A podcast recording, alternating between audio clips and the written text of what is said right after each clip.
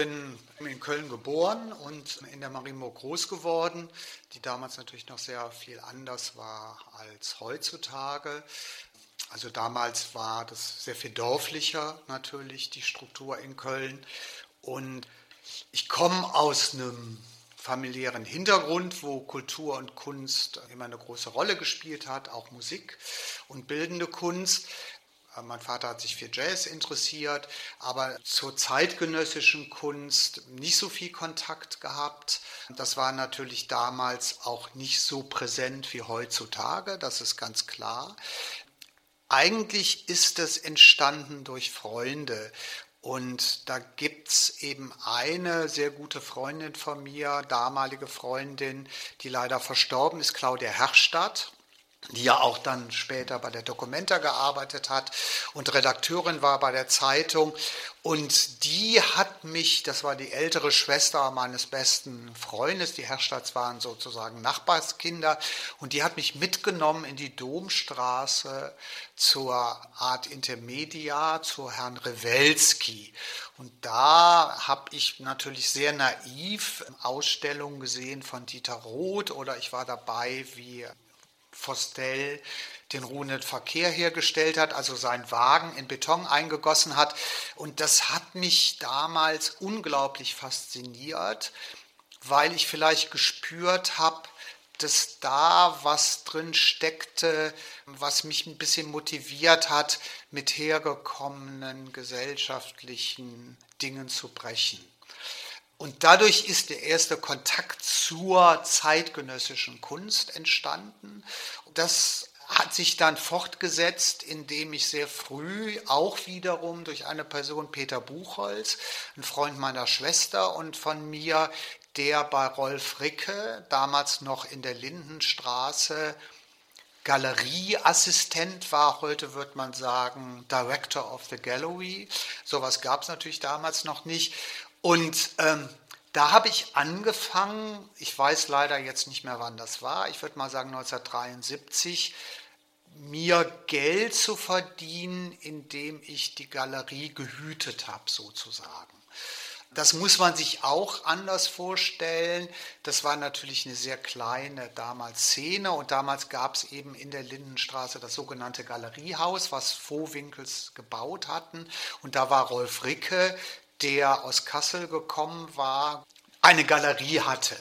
Dann war Wilbrand da, dann später war auch Ingrid Oppenheim dann da und vor allen Dingen war auch Carsten Greve da. Und ich habe mich in der Zeit, ich habe eben heute mal kurz in meinen Notizbüchern nachgeguckt, und da stand drin an einem Tag Eröffnung von Carsten Greve 1973. Also bei dem habe ich dann auch Twomley gesehen, Michael von Biel und andere Geschichten ich war eben immer ein großes Bastelkind. Ich habe weniger gerne gezeichnet, aber ich habe immer sehr gern gebastelt, habe mir damit auch dann Geld verdient, schon so als Schüler. Und wir haben dann nach dem Besuchen bei Rewelski, Hans Herstadt und ich, dann Dinge nachgemacht. Also ich habe dann so kleine Puppen und Geld in Kunstharz gegossen. Das war dann für mich die Darstellung des Kapitalismus und so. Also das war so ein Zwischending zwischen sehr naiv. Ich glaube, dass das sehr viel auch mit der Art der Kunst zu tun hatte, die damals Rewelski ausgestellt hat. Also dieses Konzept von Joseph Beuys, jeder Mensch ist ein Künstler. Und das hat uns damals sehr stark motiviert, Dinge nachzumachen. Aber es hat nicht gereicht, um eine Entscheidung zu treffen und zu sagen, ich gehe jetzt auf eine Kunstakademie. Das könnte auch zwei andere Gründe gehabt haben. Der erste Grund ist, dass ich da bestimmt auch nicht familiär gefördert worden wäre, weil meine Eltern doch eher mich gedrängt habe, einen bürgerlichen Beruf zu wählen. Und es ist ja auch eine Zeit gewesen, in der man nicht Künstler werden wollte, um viel Geld zu verdienen, um berühmt zu werden, sondern es war sozusagen die brotlose Kunst. Und das Zweite ist gewesen, dass damals die Kunstakademien und Kunsthochschulen doch sehr malereilastig waren und mich Malerei in dem Sinne nie besonders interessiert hat in den 70er und 80er Jahren. Ich habe 74 Abi gemacht, sehr spät, weil ich halt am Anfang so schulische Probleme hatte und habe dann in Aachen Architektur angefangen zu studieren, habe da das Glück gehabt, dass ich in einen Lehrstuhl geriet als Student, der sehr zeitgenössisch, künstlerisch auch motiviert war. Damalige Professor von mir in Kunstgeschichte war der Hans Holländer, ähm, der gestorben ist ähm, vor nicht so allzu langer Zeit. Und der hat immer gesagt, ein richtiger Kunsthistoriker muss selbst auch malen. Der hatte zwar eine ganz andere Vorstellung von Kunst, als ich die hatte. Der wusste, dass ich auch parallel Dinge mache und der hat mich darin sehr gestützt. Ich habe unter der Woche in Aachen gewohnt und bin dann freitags mit einem orangefarbenen VW-Käfer von Aachen nach Köln gefahren und habe dann hier sozusagen anderes Leben geführt. Das ist natürlich die Zeit der Nach-68er-Bewegung gewesen. Das heißt, wo natürlich sehr stark das Bürgertum, also die, die, die Kölner Bürger auch angefangen haben, zeitgenössische Kunst zu sammeln. Wir wissen das ja, also der große Sammler war ja schon zu der Zeit dann durch Wolfgang Hahn der Ludwig gewesen. Und da gab es natürlich in der Marienburg, also quasi in meinem Viertel, sehr viele Familien, die zeitgenössische Kunst gekauft haben, also wie zum Beispiel Neuerborgs, die haben Michael Bute gekauft, die hatten Uecker hängen, die hatten Graupner hängen. Und da ich mit diesen Kindern sozusagen, mit diesen Nachbarkindern verkehrte, habe ich das natürlich auch gesehen. Also ich werde zum Beispiel nie vergessen, Neuerburgs hatten, wann sie das gemacht haben, das weiß ich nicht. Die hatten einen Partyraum und der war schwarz gestrichen und da drin gab es eine Schlange von Niki de Sorfall gestaltet, in die man sich so reinwerfen konnte. Und dann hatten natürlich diese ganzen Häuser so Silberschalen stehen mit Zigaretten und dann haben wir dann als Kinder sozusagen uns dann in diese Schlange geworfen und das erste Mal eine Zigarette geraucht. Also Kunst war dann doch schon so Teil des alltäglichen Lebens geworden. Es war natürlich sehr klein, der Kreis, und es war natürlich auch nicht so populär, wie es heutzutage ist. Ich glaube nicht, dass man bei einer Ausstellung oder in Museen so viele Touristen oder Besucher hatte wie heutzutage. Und das ist natürlich sehr ähnlich auch mit den Galerien gewesen. Das ist ganz klar. Aber Ricke hat natürlich zu der Zeit sehr viel auch amerikanische Kunst gezeigt. Und da bin ich dann das erste Mal wirklich auch in, in, in Verbindung getreten mit Arbeiten von Richard Serra, Keith Saunier und solchen Leuten. Und auch eben habe ich bei äh, Rolf Ricke kennengelernt Michael Bute. Und Michael Bute hat in der im Verlauf meiner künstlerischen Geschichte eine große Rolle gespielt. Also ohne Michael Bute würde ich jetzt hier nicht am Küchentisch sitzen. Das ist eine sehr schöne Geschichte. Ich saß da im Fenster, ich weiß noch, da gab es ein großes Schaufenster bei Ricke und ich saß im Fenster. Und auf der anderen Seite sah, kam plötzlich eine Gestalt in, mit einem goldenen Schal und in einem Samtmantel, ich weiß nicht mehr, welche Farbe der hatte. Und ich weiß nicht, ob er zu Rune Miels ging, die gegenüber wohnte, oder wo er hinging. Und er sah mich im Fenster und kam dann in die Galerie rein und fragte mich quasi, wer ich eigentlich wäre. Und sagte dann, ich bin hier Künstler der Galerie und ich habe hier auch schon ausgestellt. Und so haben wir uns kennengelernt und dann hat er mich eingeladen in die Gilberstraße. Da hat er dann irgendwie mal ein Fest gemacht und da waren eben sozusagen sehr viele, da war quasi die Kölner Kunstszene. Also am Anfang der 70er Jahre würde ich sagen, fuhren wir noch sehr viel häufiger nach Düsseldorf. Also das war noch eine Zeit, wo Düsseldorf mit dem äh, Ratinger Hof und eben durch die Kunstschule und ähm, damals gab es natürlich sehr viele, da Protas lebte da, Gerd Richter lebte da, Sieverding lebte da, Ulrike Rosenbach lebte da. Also eigentlich war die Düsseldorfer Szene Anfang der 70er Jahre sehr viel prägnanter und stärker vertreten als die Kölner. Und das hat sich dann Mitte der 70er Jahre verändert, indem sehr viele, hier waren natürlich sehr viel mehr Galerien, das ist klar, das hat natürlich selbstverständlich was mit dem Kunstmarkt zu tun und mit so ikonischen Galerien wie Galerie der Spiegel und, und eben Rolf Ricke und so weiter. Und das hat natürlich dann sehr viele Künstler animiert, auch dann von Düsseldorf nach Köln oder woanders hinzuziehen. Das hat mich schon sehr stark geprägt und es gab eine sehr enge Verbindung, ganz im Besonderen mit New York, mit Amerika und mit amerikanischen Künstlern und eben auch mit amerikanischen Ideen, wie eine Galerie aussehen könnte. Und dann bin ich 75, glaube ich, oder 74 das erste Mal in Basel gewesen auf der Kunstmesse und habe da Künstler kennengelernt, äh, wie Alex Silber ist zum Beispiel einer oder Miriam Kahn und habe 75 das erste Mal angefangen, Zeichnungen zu machen. Und die waren ähm, durch Rudolf Bondwi und Jürgen Klauke, mit den beiden ich auch sehr gut befreundet war, also besonders mit Jürgen Klauke zu der Zeit. Die haben eine Zeitschrift rausgegeben, die hieß Kunststoff. Und in der zweiten Nummer fragte mich dann Klauke und Rudolf Bondwi, ob ich nicht Lust hätte, diese Zeichnung, die ich zu der Zeit machte, das waren sogenannte Tagebuchzeichnungen, da war sehr viel Text drin, sehr stark durch ähm, Schweizer Künstler beeinflusst, würde ich jetzt im Nachhinein sagen, ähm, sehr stark auch sich auseinandersetzend mit ähm, einer Gender-Problematik, was bedeutet Mann sein, was, wer bin ich und äh, was ist meine Rolle in der Gesellschaft. Und die fragten mich, ob ich nicht Lust hätte, da meine Zeichnungen zu veröffentlichen. Und das wurde dann wiederum von, von der Galerie, die Hinrichs hieß, gesehen, die mich dann gefragt haben, ob ich bei ihnen eine Ausstellung mache. Also ich will damit nur ganz kurz sagen, dass der plötzlich die, die Entwicklung, Künstler zu sein und ein eigenständiges Werk zu schaffen und eine eigene Sprache zu finden, bei mir unglaublich schnell gegangen ist. Und ähm, ich sage immer so schön, ich hatte schon 1981 da eine Einzelausstellung im Volkwang-Museum und im, im Lehmbachhaus.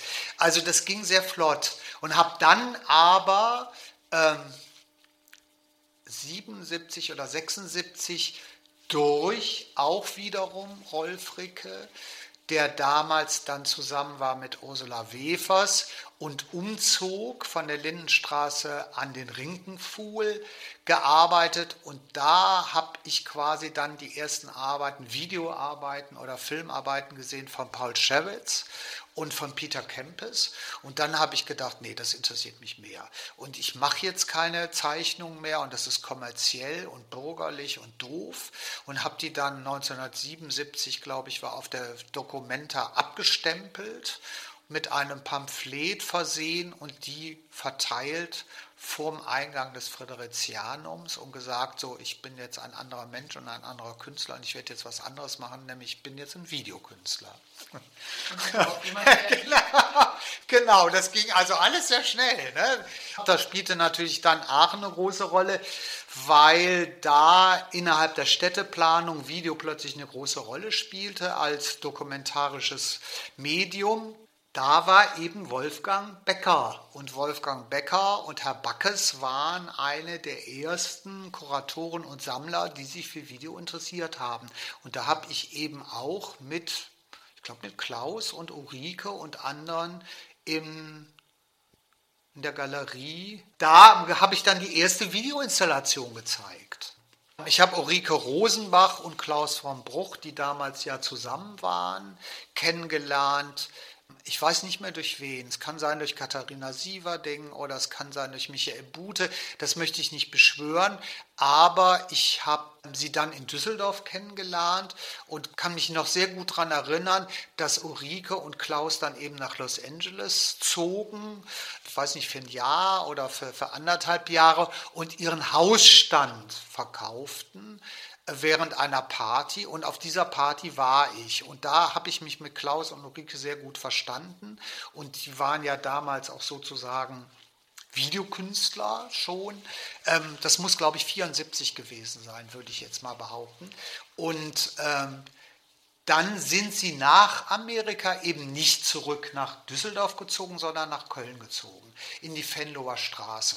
Und dann war Klaus und Rike waren meine besten Freunde und dann haben wir ja dann ATV und die Videorebellen gegründet und sehr viele Veranstaltungen zusammen gemacht und eben der Klaus mit Technik auch sehr viel geholfen hat und wir halt uns eben, weil damals die Geräte sehr teuer waren, ähm, einen Pool angeschafft haben, um quasi die Produktionsmittel zu teilen. Und da in dieser Zeit spielte dann wiederum für mich Ingrid Oppenheim als Sammlerin, Galeristin und Sponsorin eine große Rolle. Und ich habe dann die Möglichkeit halt gehabt, bei Ingrid Oppenheim erst in der Linnenstraße, die dann eben auch in dieses Galeriehaus gezogen ist und da eine Galerie hatte. Da habe ich dann auch eine Ausstellung gemacht, 78. Ähm, und dann hat sie mich quasi jahrelang gefördert. Ich war sowieso jeden Tag bei Ulrike und Klaus, würde ich sagen. Und wir haben Weihnachten zusammen gefeiert und wir sind zusammen in der Villa Romana gewesen und wir sind zusammen in Urlaub ge gewesen. Das heißt, dass die kreative Phase eigentlich sehr übergangslos war. Das heißt, der Klaus hatte eben in der Venloer Straße, also Klaus war definitiv derjenige, der technisch das meiste Know-how und Interesse auch hatte. Und da standen die Geräte, die wir teilweise gemeinsam finanziert hatten. Und das war auch unsere Produktionsstätte in dem Sinne. Das heißt, was, was, was viele eben damals in einem Atelier gemacht haben, hatten wir quasi damals in unserem Videostudio. Und das hat ein bisschen auch natürlich mit der Idee zu tun gehabt, warum ich oder warum wir damals überhaupt mit Video gearbeitet haben, nämlich das Aufbrechen des damaligen bestehenden Mechanismus und, und quasi Repräsentation von Kunst, nämlich die Idee, die ja auch sehr viel mit der Grafik oder mit der Edition zu tun hat, dass jeder zu Hause das Kunstwerk bei sich im Fernsehen sehen kann.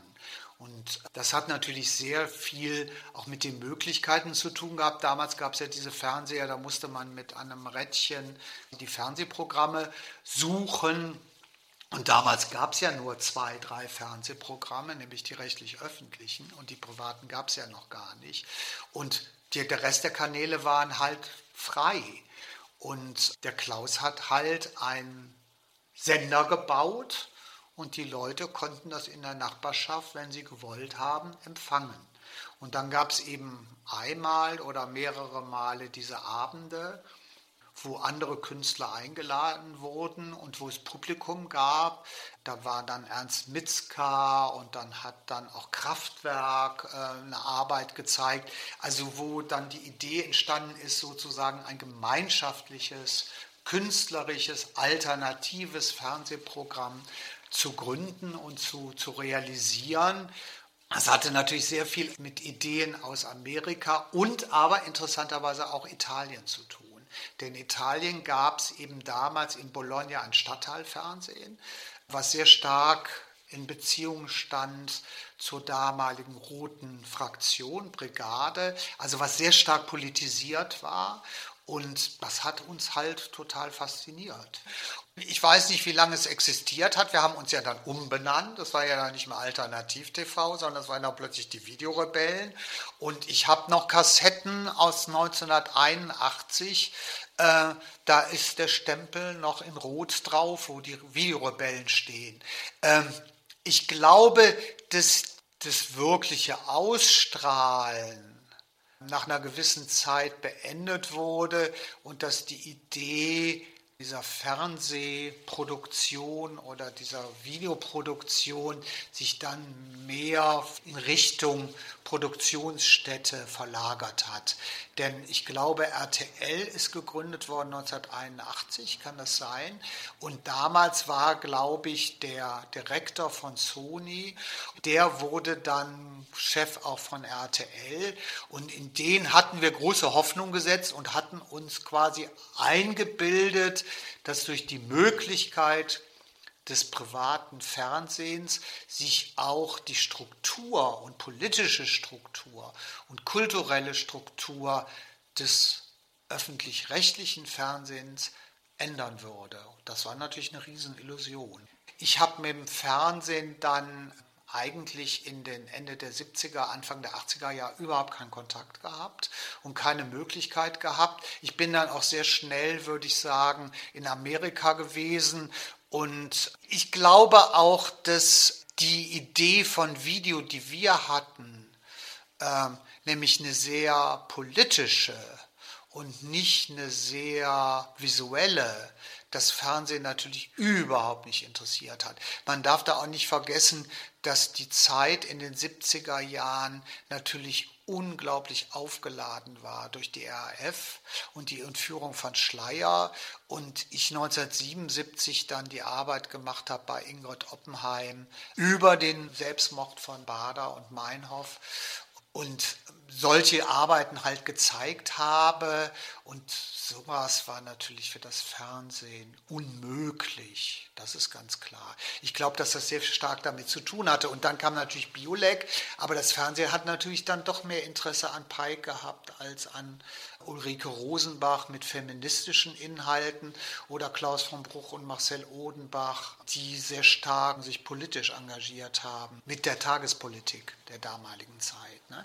Der Klaus hat ja die große Arbeit gemacht über Schleier, ich habe die Arbeit gemacht, sich selbst bei Laune halten, über den Selbstmord und die Fahndung. Ich habe dann auch Kontakt gehabt mit der Polizei, weil mein damaliges Videogerät war identisch mit dem Videogerät, was die RAF benutzt hat für die Schleierentführung. Und ich glaube, in Deutschland gab es vielleicht fünf Leute, die dieses Gerät benutzten. Also man saß so ein bisschen, ich will nicht sagen, dass ich durchsucht worden bin, aber man wusste schon, dass man auch in Schwierigkeiten geraten konnte. Schleierentführung war 77, so viel ich weiß, und Selbstmord gemein auf dem Bader, ja, das war 77, genau.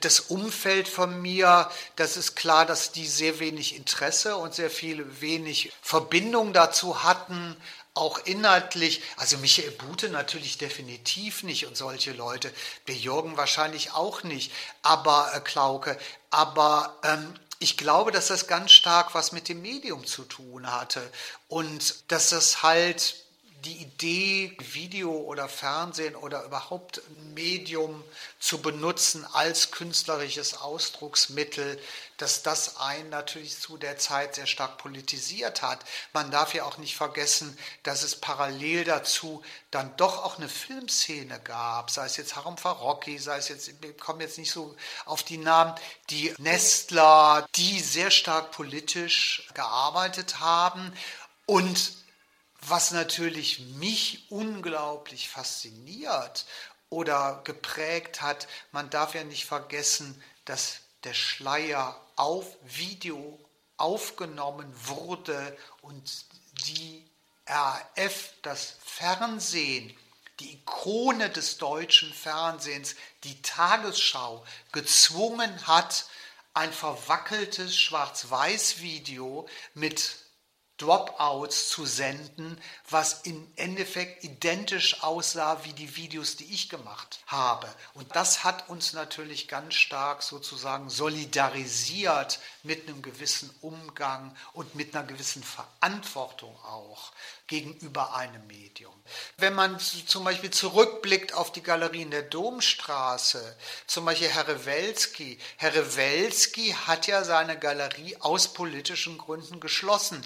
Und es ist schon, also Beuys ist ja definitiv eine Figur gewesen, die mich sehr stark künstlerisch politisiert hat, die eine große Bedeutung für mich gespielt hat, den ich persönlich nie wirklich kennengelernt habe, weil er doch eine starke Respektsperson war für mich. Ich bin ja damals noch auch sehr jung gewesen und Alvermann ist jemand gewesen, zum Beispiel mit seinem Nazischwein, der verboten wurde. Die Galerie ist geschlossen worden aufgrund des Schweines. Also das ist ja schon auch eine Generation gewesen, Dieter Roth, die doch sehr stark sich mit der Fostel, die sich doch sehr stark, also Happening und Fluxus, die sich sehr stark mit der deutschen Vergangenheit und der Nazi-Vergangenheit auseinandergesetzt haben. Ich meine, Fostel lief damals rum wie ein orthodoxer äh, Jude. Ne? Das ist ja auch ein Statement. Und äh, Beuys hatte diese Geschichte, dass er abgeschossen worden ist und in Sibirien gepflegt wurde. Also ob das jetzt stimmt oder nicht stimmt, aber es ist Teil meiner eigenen künstlerischen Geschichte gewesen. Und ich glaube, dass die ganze Videokunst, wenn man sie zurückverfolgt, ja sehr eng gekoppelt war mit Happening und mit Performance. Und dass diese Politisierung auch des Mediums ganz stark dadurch stattgefunden hat. Man darf auch nicht vergessen, dass es ja früher sehr viele Galerien wie Sonnabend und Castelli und so weiter, Ingrid Oppenheim und Wefers. Es gab ja Galerien, die sich quasi spezialisiert haben, nur auf den Vertrieb von Videokassetten. In Deutschland nicht so populär, würde ich sagen. Da war Ursula Wefers eine der wenigen. Aber zum Beispiel in Holland oder in Amerika war das schon, oder in Kanada zum Beispiel durch Art Metropol oder The Apple, das eine ganz starke Rolle gespielt hat. Also eigentlich im Ausland war die Politisierung eine sehr viel stärkere als in Deutschland selbst.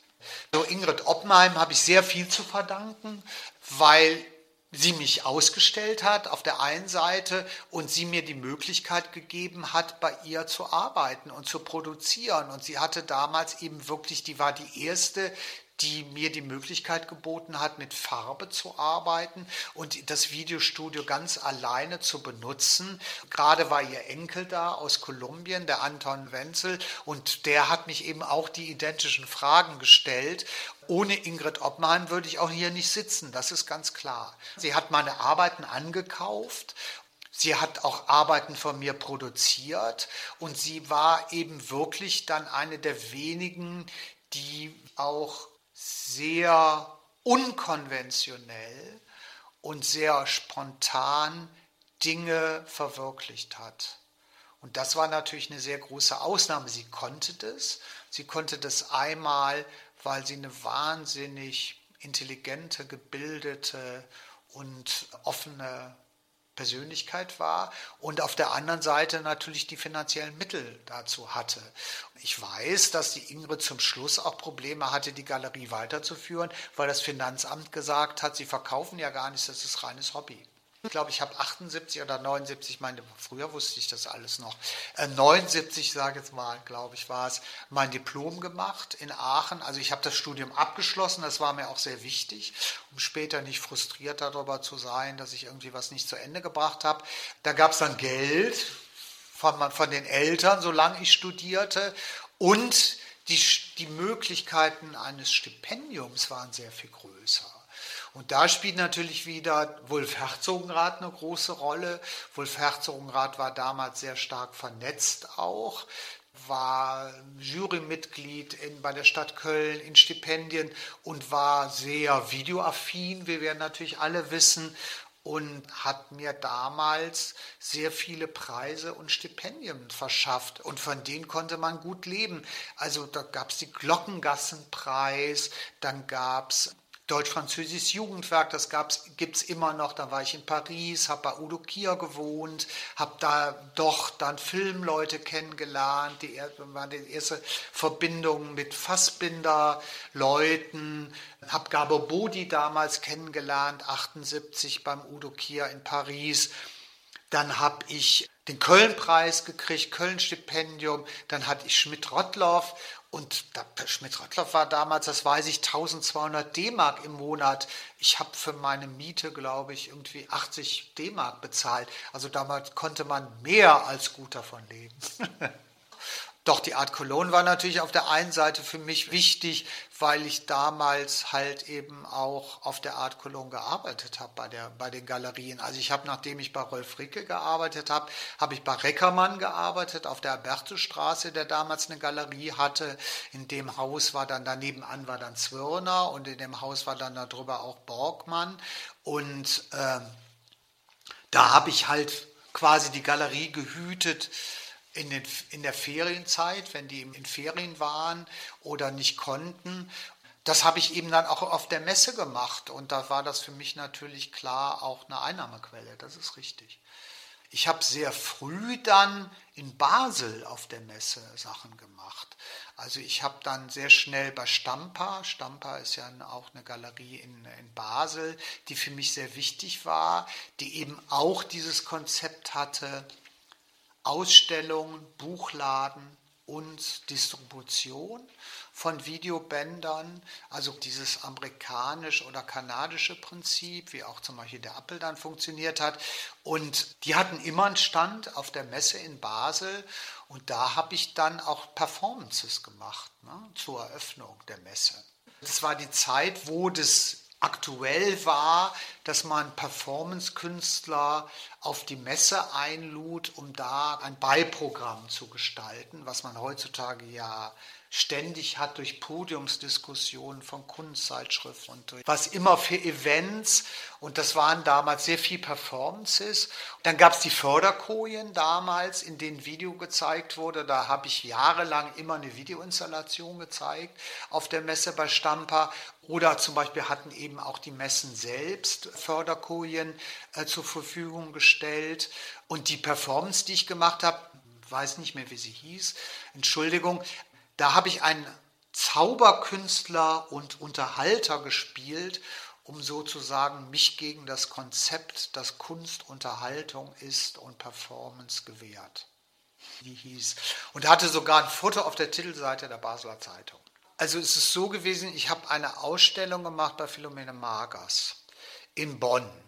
Und diese Ausstellung ist dann nach Ostberlin gegangen. Da gab es eine Galerie in der Dunkerstraße. Also die Ausstellung bestand eben auch aus einer Performance und aus äh, drei Diakarussells und Texten und Selbstporträts. Und wie das zustande gekommen ist, weiß ich nicht mehr. Auf jeden Fall habe ich diese Ausstellung gemacht bei Philomene Magers in Bonn und bekam dann durch Philomene Magers eine Anfrage von einer damaligen Galerie und Galeristen, und zwar Jürgen Schweinebraten. Und der hatte damals in der Dunkerstraße eine Galerie. Und der war auch einer der Förderer oder Vertreiber von Penck. Und da habe ich eben diese Ausstellung, die ich bei Philomene Magers gemacht habe, inklusive Performance in der Dunkerstraße gezeigt und bin dann an dem Abend, man musste ja dann am, an demselben Tag wieder ausreisen aus der DDR, verhaftet worden. Ich werde das nie vergessen. Ich habe so eine, so eine Performance gemacht, da ging es um Selbstfindung auch und wer bin ich? Und dann habe ich mich mit einer Balaklava-Mütze, also mit so einer Pudelmütze, in die habe ich so zwei Löcher reingeschnitten, wie, wie als ob ich einen Banküberfall machen würde und habe mich in einem Filz-Lodenmantel bei denen ins Treppenhaus gesetzt und die ganzen äh, damaligen Zuschauer in Ostberlin gingen an mir vorbei und konnten dann sozusagen mein wirkliches Ich oder wer bin ich eigentlich als Westdeutscher, das spielte ja damals eine sehr große Rolle. Man darf das auch ja heutzutage nie vergessen, dass für meine Generation ja die DDR der Teil Deutschlands war, der eben antifaschistisch war und der die deutsche Vergangenheit sehr viel oder ganz anders aufgearbeitet hat. Ob das stimmt jetzt oder nicht, ist natürlich eine andere Frage, aber wir haben da damals oder ich dran geglaubt.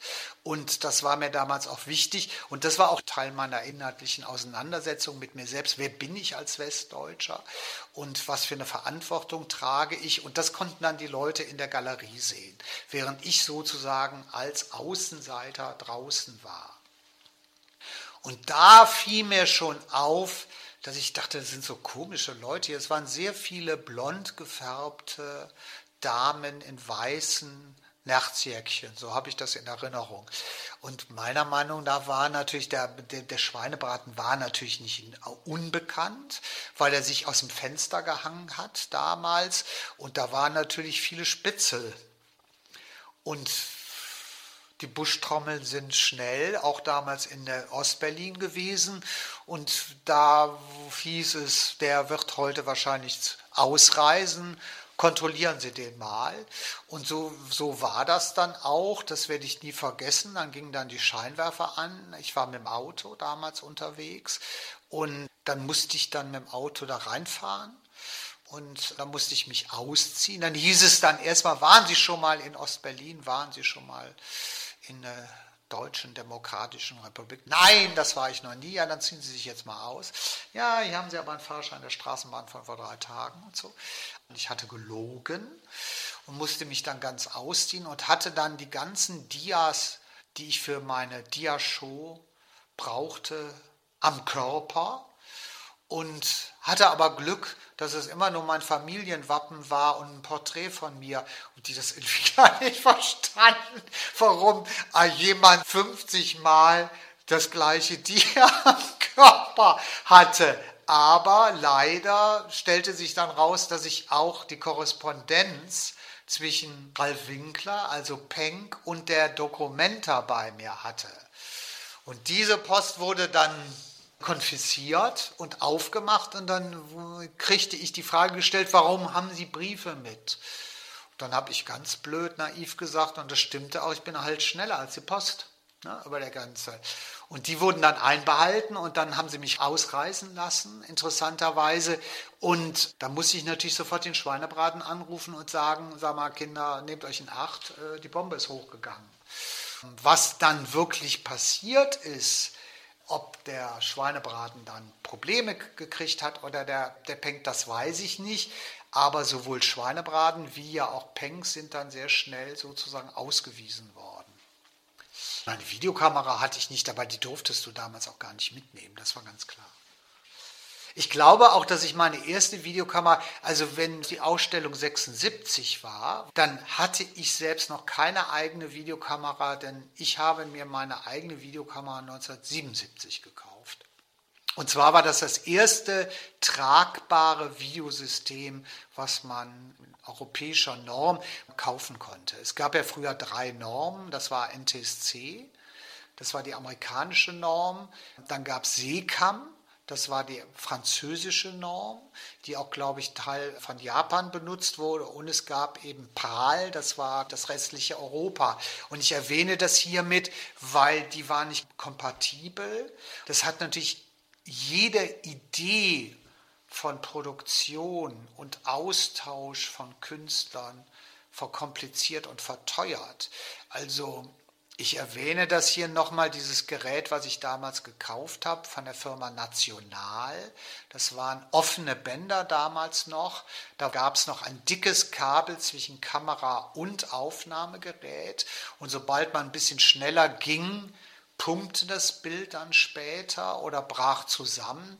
Das hat damals, glaube ich, gekostet 6000 D-Mark. Und ich glaube, ein VW Käfer, der kleinste, kostete damals 8000 D-Mark. Also ich will das nur im Verhältnis sehen, das war schon echt eine Investition. Ne? Also das konnte man nicht mal so, so schnell kaufen wie ein Pinsel oder ein Bleistift. Ne? Klar, damals kostete eine Videokassette, ich behaupte das jetzt mal einfach mal 40 oder 50 D-Mark. Und nein, leider habe ich natürlich immer wieder die gleichen Videobänder benutzt und überspielt, auch wenn die natürlich ganz stark an der Qualität dann verloren hatten. Ich sage das leider, weil dadurch sind natürlich sehr viele Originalbänder und Originalarbeiten verschwunden oder nicht mehr existent. Man hat sich da untereinander geholfen, das habe ich ein bisschen abgeguckt beim Klaus von Bruch, sage ich. Der Klaus war immer gut in Koaxialkabel, Löten und sowas. Interessanterweise waren die Geräte und die Möglichkeiten, die wir hatten, waren ja sehr viel einfacher. Also so kompliziert war das gar nicht. Und deshalb sind natürlich auch die Videos, die man kennt aus Ende der 60er, Anfang der 70er Jahre ja auch sehr simpel. Man konnte ja am Anfang gar nicht schneiden. Das heißt, das Video, was ich bei der Ingrid Oppenheim gemacht habe, in der Nacht oder an dem Tag, wo eben in Stuttgart der Selbstmord verübt wurde, da habe ich, um sozusagen die Szene zu wechseln und den Ton zu wechseln, die Kamera auf Pause gestellt und man hatte dann höchstens eine Minute oder eine halbe Minute Zeit, um eine Veränderung zu machen, denn sonst hat das Band sich ausgefädelt und ist auf Stopp gegangen. Das heißt, dann musste man wieder von vorne anfangen. Und das hat natürlich auf der einen Seite einen wahnsinnig unter Druck gesetzt, aber es hat natürlich auch die Arbeiten sehr viel unvorhersehbarer und spontaner gemacht. Also ich weiß, dass ich die Arbeit sich selbst bei Laune halten oder die Spielverderber, so heißt die Arbeit über die Terroristen, wo ich immer wieder die Fahndungsfotos kombiniert habe mit Geduldspielen, die ich selbst spiele, habe ich, glaube ich, den Durchlauf dieser gesamten Choreografie oder Dramaturgie, wie es besser heißt, nur zweimal gemacht. Und damit hatte es sich. Da sind natürlich viele Pannen durch entstanden. Da gibt es immer wieder eine Szene und ich weiß, wenn ich dieses Video zeige, es ist immer wieder ein Lacher, dass ich dadurch, dass ich es in die Kamera gehalten habe, die mir gegenüber stand, die 9 mit der 6 verwechselt habe. mal diesen Kästchenspiel, wo man die Zahlen in die richtige Reihenfolge bringt. Und das sind natürlich so Dinge, die heutzutage gar nicht mehr passieren würde, weil jeder natürlich das austauschen würde und perfekter machen würde. Also auf der einen Seite war die Technik sehr viel einfacher, auf der anderen Seite war sie natürlich auch sehr viel komplizierter, weil viele Dinge einfach gar nicht so möglich waren. Aber Klaus vom Bruch und ich und auch Ulrike natürlich durch Ausprobieren und Experimente und Dinge, die offiziell nicht in der Anleitung standen, gemacht haben, eben auch ästhetisch Sachen passierten, die man damals selbst gar nicht einschätzen konnte und die für einen und für viele eben halt neu waren. Wiederum durch Beziehungen. Ich habe halt äh, durch den Peter Buchholz, der damals bei ähm, Ricke gearbeitet hatte und dann zu René Block in zum West Broadway, Spring Street war, glaube ich, an der Ecke die Galerie, die Galerie geführt hat, der ein sehr guter Freund von mir war und durch den bin ich, glaube ich, 77 das erste Mal in New York gewesen und auch länger in New York und habe bei dem quasi in der Galerie gesessen. Und das war auch eine ganz wichtige Zeit für mich.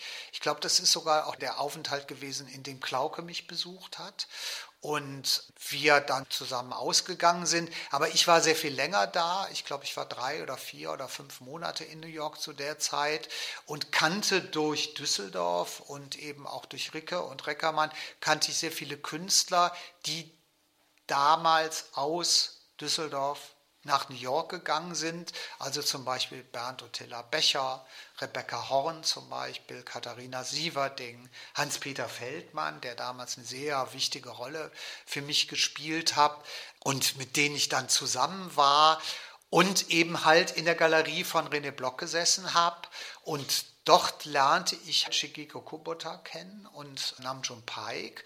Und die hörten dann halt, ah, da ist ein junger Künstler aus Deutschland, der Video macht. Und Shigeko Kubota hat mich dann sofort eingeladen, bei Anthropology meine Videoarbeiten zu zeigen.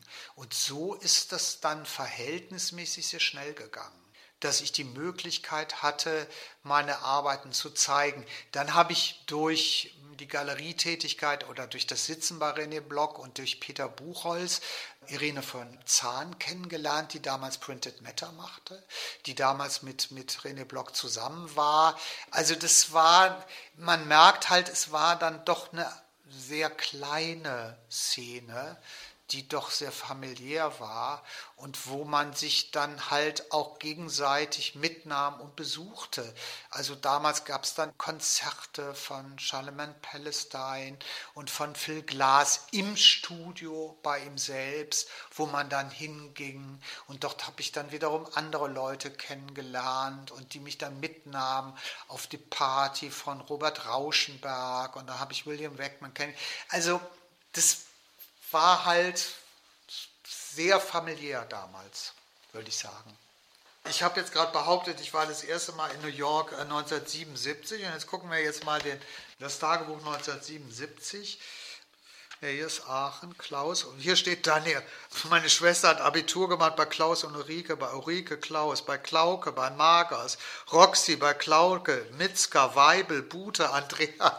Also das war alles an einem Tag zum Beispiel. Also man sieht, dass die Leute doch sehr stark miteinander verbunden waren und weil sie halt alle, viele davon wirklich in den Anfängen waren und versucht haben, wirklich Dinge zu verändern und Alternativen für sich und für andere zu finden. Ich meine, man darf nicht vergessen, dass ganz, ganz viele amerikanische Künstler, gerade New Yorker Künstler, hauptsächlich nach Deutschland oder nach Europa, also Schweiz gab es natürlich auch noch ein paar Beispiele, verkauft haben und dadurch natürlich für die amerikanischen Galerien wie Sonnenabend und Castelli und so weiter, wie sie alle hießen, Feldmann damals und, und so weiter und so fort, eine ganz wichtige Rolle gespielt haben. Und die Künstler natürlich dann auch nach Köln und nach Düsseldorf, aber hauptsächlich Köln gekommen sind,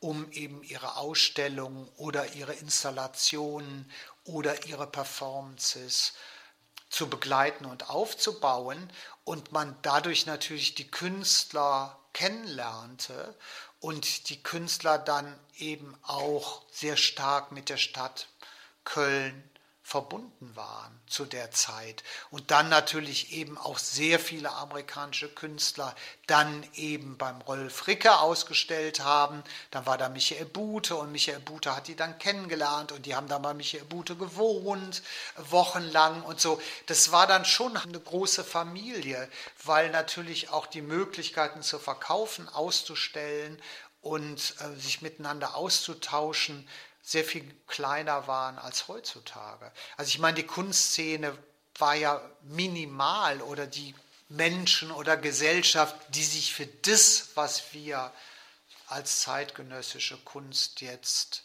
definieren, interessiert haben. Da gab es natürlich ähnliche Dinge in anderen Kontinenten und in anderen Gesellschaften, von denen wir aber gar nichts wussten und wo man gar keinen Austausch miteinander hatten. Das ist ja ganz klar. Also ich meine, die Kunstszene bestand damals, das war Amsterdam, das war Basel, dann war ein bisschen Jugoslawien damals, ne? Belgrad war sehr involviert in Video und in Performances.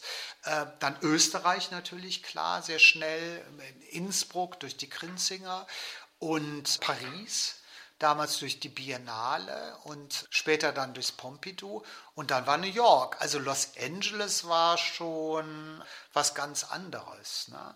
Und eben Toronto, das darf man nicht vergessen. Toronto durch Peggy Gale, durch General Idea und wir halt dann Anfang der 80er Jahre eben wie so Pop-Leute von Stadium zu Stadium gezogen sind und das waren dann eben der Appel und man irgendwie überall dann eine Performance machte und da eben dann auch die Kollegen kennenlernte, also dann eben auch Marina Abramovic und Ulay, und Terry Fox und so weiter und General Idea und man zusammen in Urlaub fuhr und natürlich total auch unterstützt hat in der Zeit.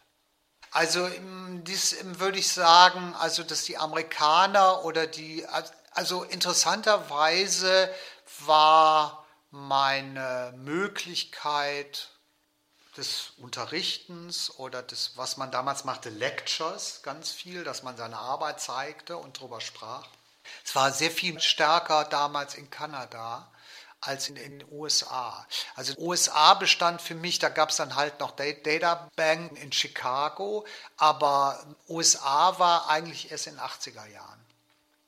Naja, es gab halt in den 80ern dann plötzlich eine neue Kunstszene, jüngere Künstler, die sagten, also jetzt ist Schluss mit den ganzen Medien und mit den Konzepten, Konzepten und mit den ähm, Hinterfragungen, sondern jetzt ist quasi malen wir wieder und das Bild ist jetzt nicht mehr out, sondern in.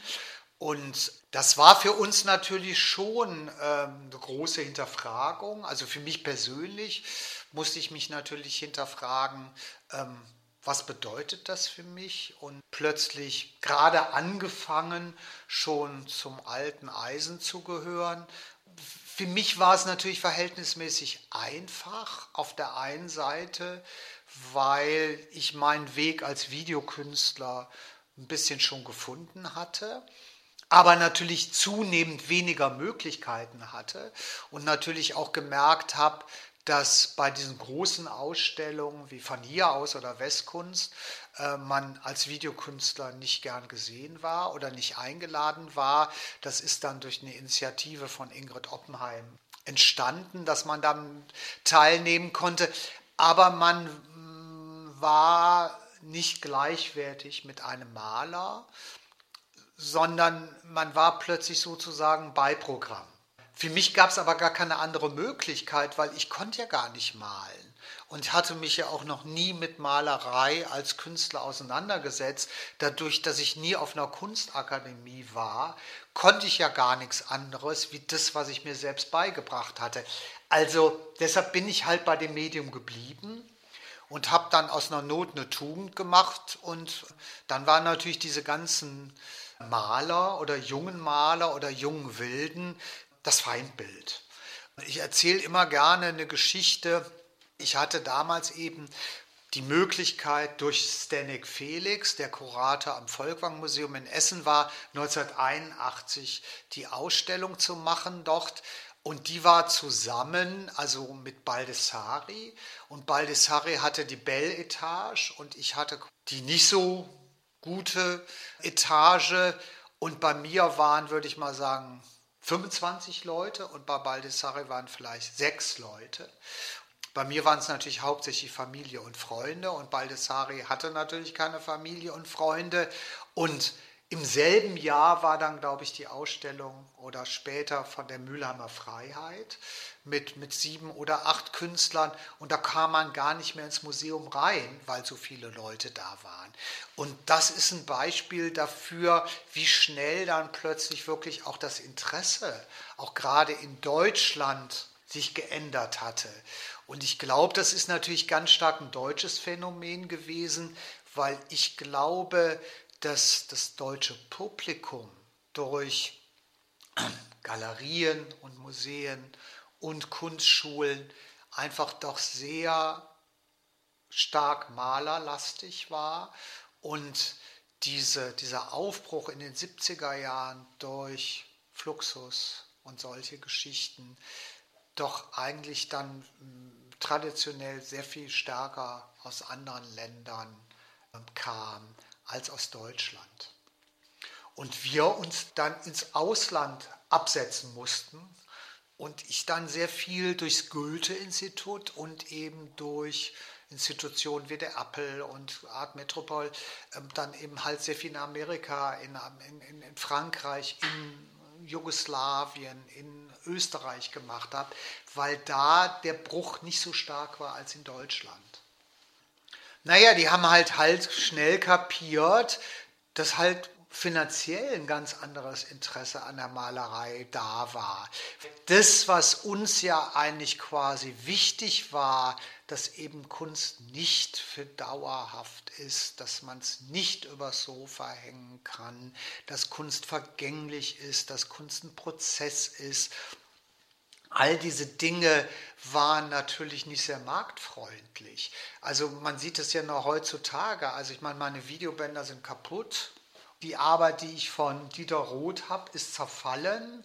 Und die Rosenblätter von Michael Bute fallen von der Leinwand. Und jedes Museum leidet, die Restauratoren darunter, falls die Künstler in den 60er und 70er Jahren. Also ich meine, ich habe ja damals die Zeichnung mit Tesafilm zusammengeklebt. Ne? Also ich meine, das, damit sind sie natürlich für die Ewigkeit versaut. Aber das ist Teil davon gewesen. Und ich glaube, das ist uns auch damals ganz wichtig gewesen oder eben auch der Generation vor mir, dass sie eben Dinge machen, die eben wirklich nicht für die Ewigkeit sind. Und dann gab es eben plötzlich wieder Malerei. Die ist eben für die Ewigkeit. Ne? Und du merkst es halt, wie stark das wirklich den Markt geprägt hat damals und immer noch prägt, weil die Kunstwelt hat sich in zwei Szenen gespalten. Das war ja zu unserer Zeit damals nicht. Okay, es gab natürlich immer die Malerei, es gab immer Gerhard Richter und es gab immer Baselitz zu meiner Zeit auch. Und Polke natürlich, aber Polke natürlich ist eine Figur, die sehr oft natürlich mit dem auch gebrochen hat. Das ist ganz klar, nicht nur inhaltlich, sondern auch medial. Heutzutage gibt es die Szene, die macht Manifesta, Documenta, Biennalen und dann gibt es die Auktionen und die Verkäufe und die hohen Preise. Und äh, das ist leider wirklich, muss ich ehrlich gesagt sagen, mit Ausnahme weniger Ikonen hat sich das damals angefangen zu spalten. Und dass sich das so lange hingezogen hat, ist für mich sehr verwunderlich gewesen. Jetzt muss ich sagen, hat es natürlich auch einen großen Vorteil, weil man sich heutzutage einfach nicht mehr einordnen lassen muss. Und damals musste man das. Also damals warst du entweder Maler oder du hast Bildhauerei gemacht oder du hast Grafik gemacht oder du warst Videokünstler oder warst Performancekünstler. Also wie lang hängt mir noch dieser Name einer der Videopioniere Deutschlands hinterher. Nein, sorry, ich habe mit Zeichnungen angefangen und Performances und dann habe ich Video gemacht, zwei Jahre später. Aber das kannst du nicht in den Köpfen verändern. Und das hat ganz stark mit diesem Schubladendenken zu tun, auch von damals. Und Oh, da müssten wir jetzt nochmal, das weiß ich nicht. Ähm, also Ingrid hat dann sehr schnell, was heißt schnell? Also Ingrid hat dann ähm, symptomatisch ihre Galerie, die ja erst woanders war, ich glaube am Mauritius Steinweg und dann in die Lindenstraße zog, umgewandelt in Studio Oppenheim hieß das dann.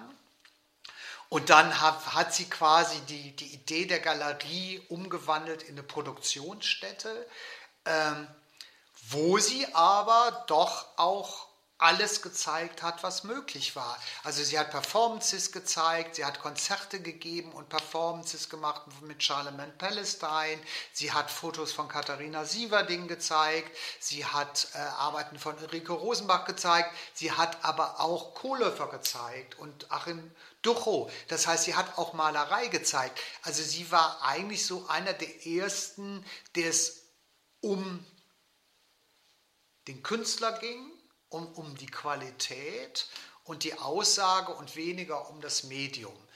Und das hat sie dann ganz stark in Produktionsstätten umgewandelt, indem ich Video produzieren konnte, indem Charlemagne Palestine Konzerte geben konnte, da gewohnt hat, produziert hat, indem aber auch Leute wirklich auch dort gemalt haben und das nachher ausgestellt haben. Und dann hatte sie eben diese Probleme, ist das jetzt Liebhaberei oder nicht?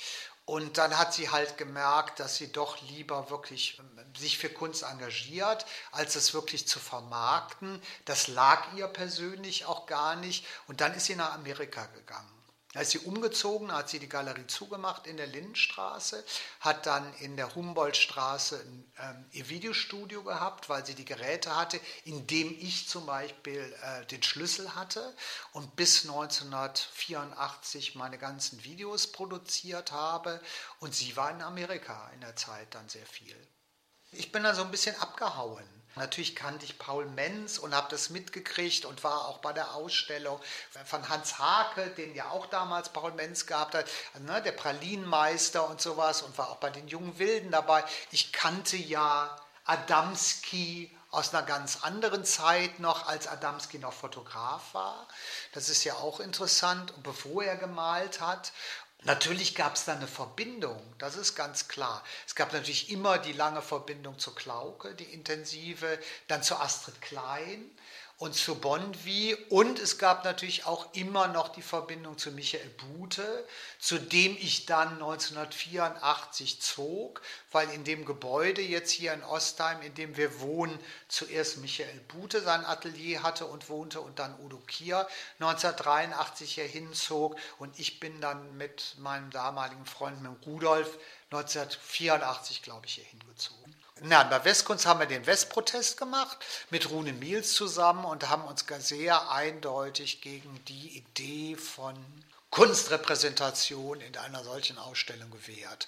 Und dabei von hier aus waren wir dabei, aber das ist eben genau das Beispiel, was ich eben schon erwähnt habe. Da war man dann eben nicht gleichwertig mit den Fotografen oder Bildhauern oder Malern. Das heißt, man war kein eigenständiger Künstler, sondern es gab neben der Toilette einen Monitor, auf dem alle Videokünstler liefen.